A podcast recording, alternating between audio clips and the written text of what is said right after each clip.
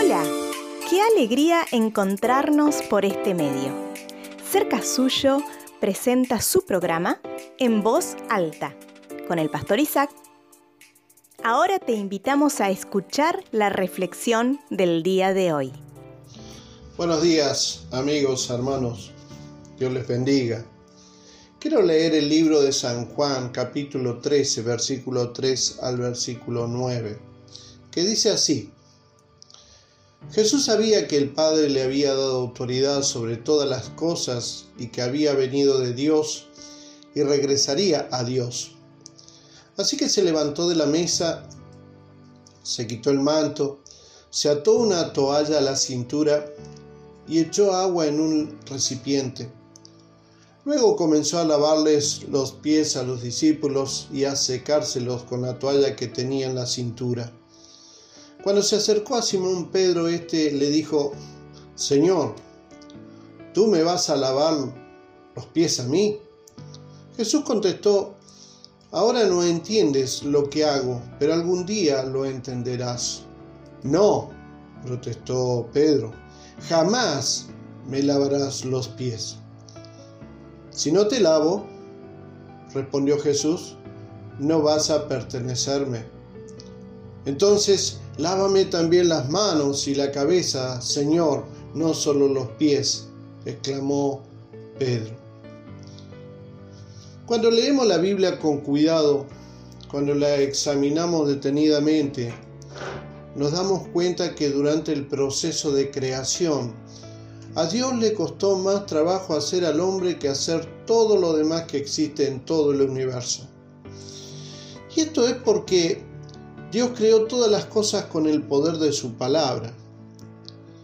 Cuando Dios decía la palabra de poder, sencillamente las cosas aparecían, surgían inmediatamente, porque eran obedientes a la voz del Señor para su gloria. Pero cuando Dios quiso hacer al hombre, la Biblia dice que Él no dijo sea el hombre. La Biblia dice que Dios sopló viento para tomar del polvo de la tierra y con sus manos darle forma, imagen y semejanza para luego soplar aliento de su espíritu para que tuviera vida. Él no solo lo hizo a la imagen de Él, sino también como un alma viviente. Entonces, terminamos diciendo, termino diciendo en esta mañana que a Dios le costó más trabajo hacer a un hombre que hacer todo el universo. Y a Dios, aún hoy, le da más trabajo el hombre que todo el universo.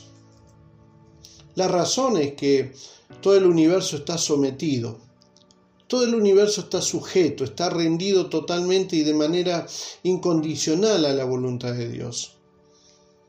El ejemplo que he tomado en esta mañana para afirmar esto es Pedro. Y Pedro terminó diciendo que Dios no puede hacer eh, o termino diciendo que Dios no puede hacer con uno más de lo que uno le permite hacer. Dios lo va a cambiar si usted lo deja que lo cambie. Dios lo va a transformar si usted lo deja que lo transforme. Dios va a hacer de usted un buen marido o esposa, padre, amigo, ciudadano, empleado, empresario, miembro de una iglesia, líder, si usted se lo permite. Porque Dios nunca nos va a forzar a que le aceptemos como Señor de nuestras vidas. Él, por su decisión, puso libertad de decidir en el hombre. Entonces no le eche la culpa a Dios de lo que le está pasando. Mi consejo en esta mañana es que sencillamente ríndase a Él y permita que Jesús le gobierne, permita que Jesús le guíe, permita que Jesús le dé sentido a su vida. Dios le bendiga amigos y hermanos, nos volveremos a encontrar. Le agradecemos su atención. Nos volveremos a encontrar en un nuevo programa de En Voz Alta. Si quiere comunicarse con nosotros, puede hacerlo a través de WhatsApp al número 549-2984-867970. También puede comunicarse con nosotros a través de nuestro email cercasuyo.gmail.com Puede buscarnos en Facebook como Fuente de Vida y también puede suscribirse a nuestro canal de YouTube, Cerca Suyo, Iglesia Fuente de Vida. Muchas gracias y nos volveremos a encontrar.